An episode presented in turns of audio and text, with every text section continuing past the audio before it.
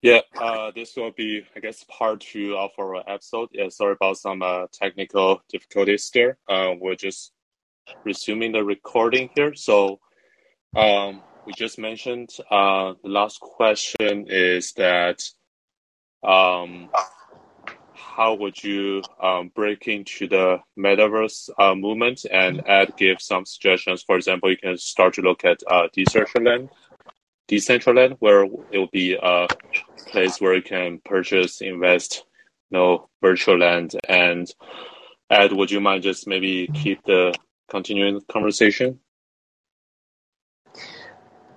I mean, I'm just as as ignorant as as anyone else. Um, Roger, what do you think? Where where would you start? Uh, yeah, for me, I think uh, for metaverse, I think it would be quite important for people just to maybe first read a few of the white papers like the Bitcoin or the Ethereum white papers. Those just to you know get some basic understanding. Um, I mean, if you are someone who are just try to you know spend money to buy some coins, buy some virtual assets, and try to wait for them to like appreciate and make a profit, then I mean you probably don't even need any knowledge about metaverse. It's essentially just you know kind of buying a random um stock on the stock market.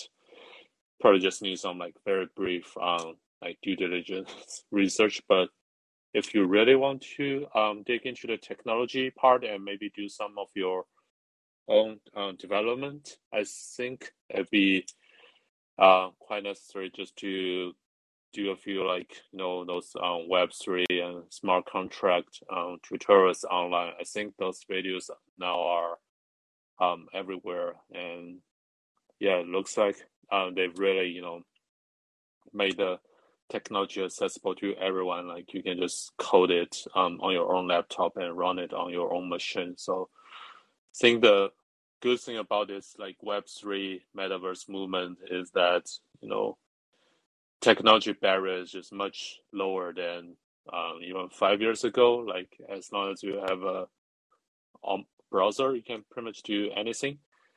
Um, yeah, would be interesting also to hear from you, Ed. What are some of the interesting things you've done to you know learn more about metaverse or maybe Web three? I'd say step one in the early days is get on the discords. You know, get on Twitter, um, follow Coinbase. Start there. If you know absolutely nothing about crypto Web3, um, follow Alexis Ohanian, um, people who are crypto investors, and follow anyone on Twitter you see with the monkey as their profile picture. I think those go down the rabbit hole, follow them, find their companies, join those discords, even if you don't own the coin, even if you don't use their platform. There's a lot of community out there and the website buildspace.so put a plug in for Farza. Um, he's doing wonders for democratizing dev for Web3. So it's pretty easy, as Roger said. I mean, Roger, that that's that's so spot on. Like the the barriers to entry are getting lower, and you know we're we're all